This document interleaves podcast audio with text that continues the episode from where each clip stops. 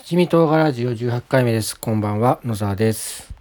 1週間とちょっと前に、ちょっと風邪をひいて、2日間ぐらい寝込んで、それから、あの、下の子の幼稚園の卒園式なんかあって、ずっとバタバタして、なかなか体調の問題もあって、ポッドキャストは録音できなかったんですけども、まあ、だいぶ回復したので、久しぶりに録音してみたいと思います。えっ、ー、と、今日の話題は一つなんですけども、えっ、ー、と、increased glymphatic influx is correlated with high EEG data power and low heart rate in mice under anesthesia という論文を読んだのでご紹介します。えっ、ー、と、Science Advances っていうオープンアクセスの論文誌に出た論文で、えっ、ー、と、ヘルシンキ、フィンランド、うんとロチェスター医療大学のうんグループが出した論文です。Increased Green Fatigue Influx っていうのはグリーンファティックの流入が増加すると,、えーと、EG のデルタ成分が増加して、えー、心臓心拍数が下がったっていうあ心拍数の下がりがあの相関したっていう論文ですね。えっ、ー、と麻酔科で。えっ、とこれを見つけたのは、えっ、と、日本語の記事でワイヤードの脳の老廃物を除去するには深い睡眠が必要だったっていうあの記事を読んだんですね。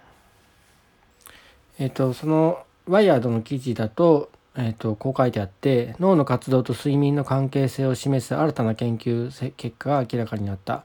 このほど科学学術誌で発表された睡眠と脳の清掃機能の最新研究が示しているのは睡眠不足とアルツハイマー病の関連性やある種の麻酔が高齢者の認知障害につながる理由などだ。うんぬんかんぬんって書いてあって、えーとこの間アルツハイマー病の話をしたんですけどもまあその関連とかあと睡眠と老廃物っていうキーワードがへえと思ったんで、えー、と読んでみました。で読んでえっ、ー、と分かったのがそのこの論文のもっと前にその脳とあ睡眠と老廃物の関係っていうのが実は論じられてて2012年の8月頃に最初の、うん、これに関する研究が出てるんですね。でやっぱりその同じグループロチェスター医療大学のネーデルガード先生たちのグリグループが出している論文で、えーと、脳の中には、まあ、神経細胞がいっぱいあるわけなんですけども神経細胞にもあの電気を伝えてシグナルを出す神経細胞ニューロンとあとグリア細胞っていうのがあるんですね。で神経細胞のニューロンの方は、まあ、電気を伝えてくるので、まあ、情報を処理してるんだなっていう役割がはっきりと分かるんですけど、えー、ニューロンの周りにあるグリア細胞っていうのが実はいっぱいあるんだけど何をしてるのかっていうのはよく分かってなかったんですよね。でまああの多分その栄養の供給とかあのをしているんだろうっていうふうに捉えられていてあとはそのニューロンがネットワークを構成するための、踏み台というか、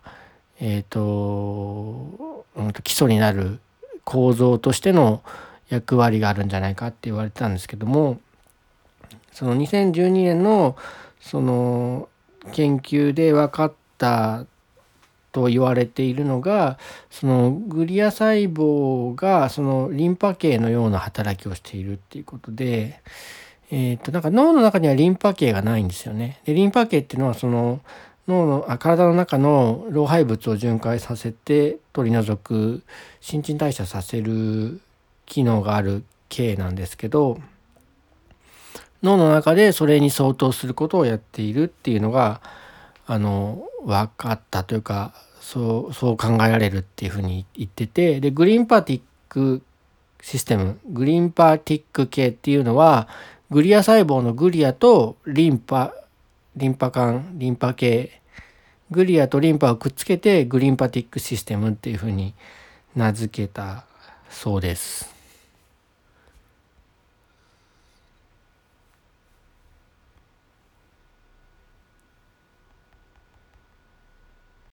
えっ、ー、と、その、うん、説明はですね、えっ、ー、と、2012年8月17日の、えー、ナショナルジオグラフィックスの脳の事情システムが明らかにっていう記事の中でちょっと触れられているので、そこを読んでみたいと思います。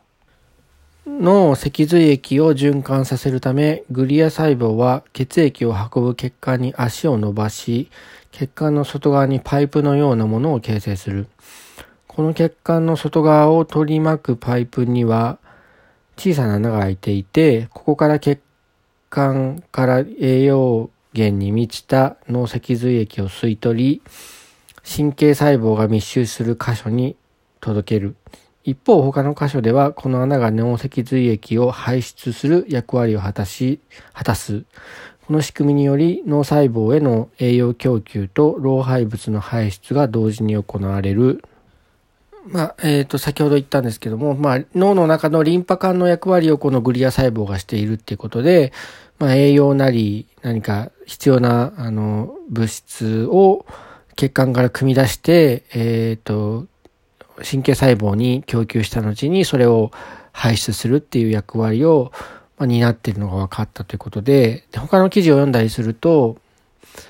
えっ、ー、と、まあ、あ、違うか。その、この当時は本当かみたいな感じで見られていたところもあったんですけど、えっ、ー、と、その後、やっぱり2012年から、あの、追試というか、まあ、続いて研究が行われてて、やっぱりどうもそうっぽいなっていう感じ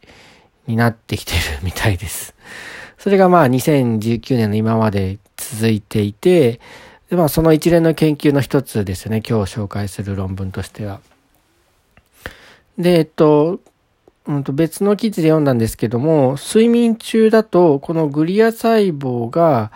小さくなって、えっと、縮こまって、それで隙間を流れる液体を多く流そうとして、えー、その結果、睡眠中は、あの、老廃物の排出が促進するというか、促進するっていうようなことになっているみたいです。で、全身麻酔をすると睡眠と似たような状態になるんですけども、えー、っと、今日読んだ4文だと、まあ、その、いろ、麻酔にもいろんな種類があって、まあ、麻酔の種類によって、その脳脊髄液が循環する。脳脊髄液の循環っていうのはまあ簡単に言うと多分老老廃物の排出、えー、ってことなんですけども、えーと、脳脊髄液の流出する流入流出する速度があの麻酔の種類によって違うよっていう話なんですね。で麻酔を6種類ぐらい試していて、えっ、ー、とケタミンキシラジンの組み合わせえー、だと、えっ、ー、と、脳の、脳脊髄液のあの流入を阻害しない、邪魔しないっていう結果で、もう一つ、イソフルレンと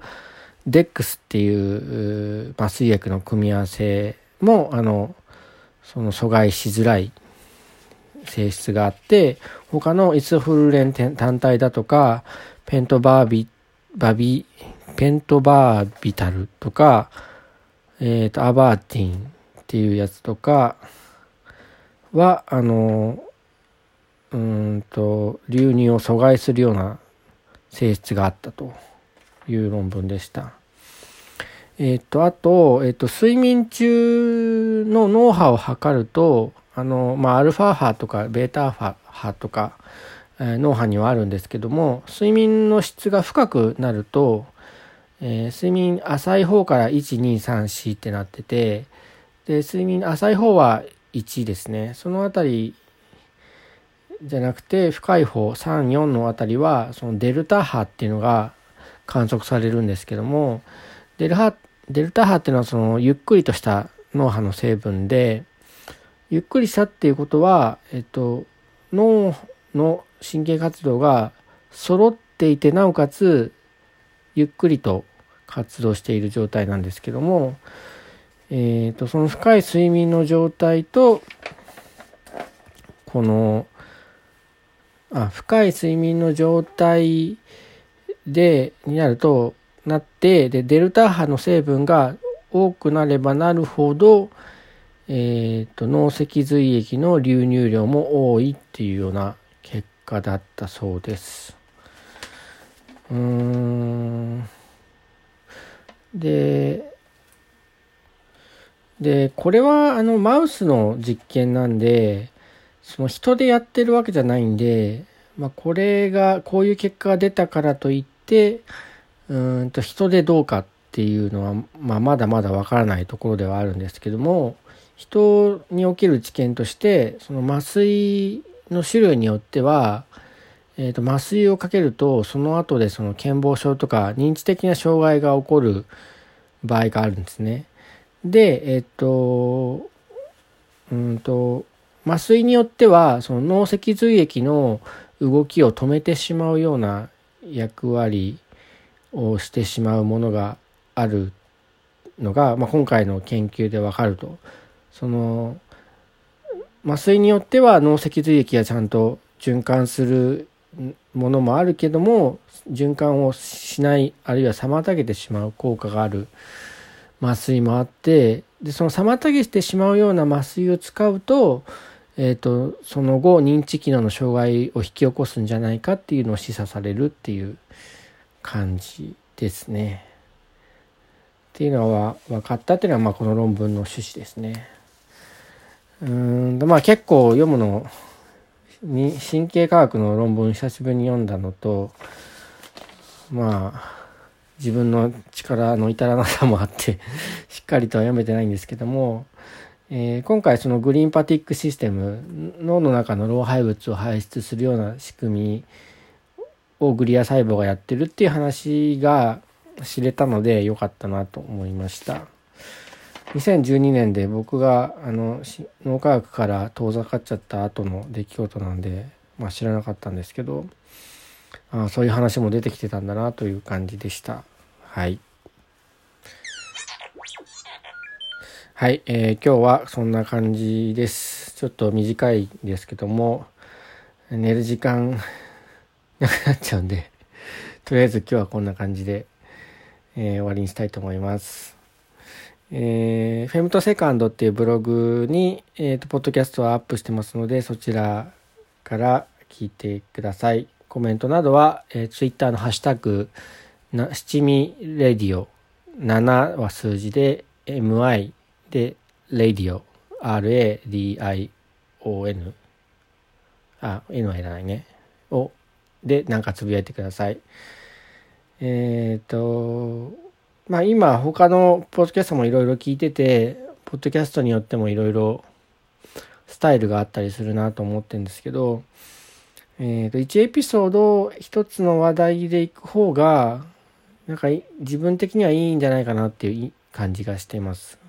あの、七味ラジオ、七味唐辛ラジオっていう名前は、あの、なんでつけたかっていうと、まあ、いろんな話をしたかったから七味っていう風につけたんですね。七味唐辛子はその7種類のスパイスが入ってるわけですよね。でいろんな要素が組み合わさ組み合わさって、まあ、あの複雑でいい香りがするわけなんですけども、まあ、自分もその話題を絞れないなっていうのがあってあのいろんな種類の話をするよっていう意味で七味唐辛ラジオっていうふうにしたんですけどでもあの聞く側の方からするとまあ自分が興味がある話と興味がない話があるどうしてもあるわけですよね。で、こういろんな話題が混ざってると、なんか聞くときに躊躇しちゃう気も